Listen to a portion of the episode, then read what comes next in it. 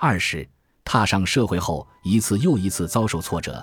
四十岁上下世代踏上社会的这些年间，日本的劳动环境发生了巨大变化，社会的等级差距和贫富差距越来越大。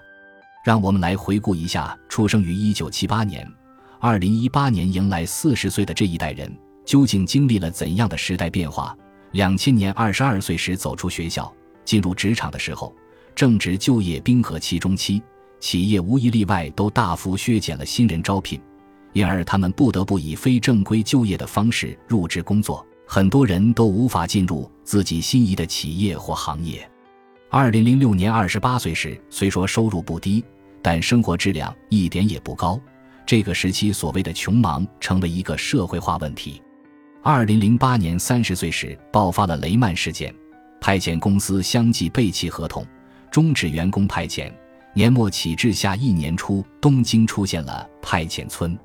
四十岁上下世代走出学校，踏上社会之时，也正好是具有日本特色的雇佣体系崩溃、出现巨大转型的时期。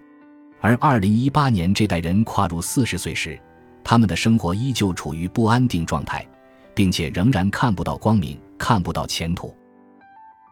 感谢您的收听，本集已经播讲完毕。喜欢请订阅专辑，关注主播主页，更多精彩内容等着你。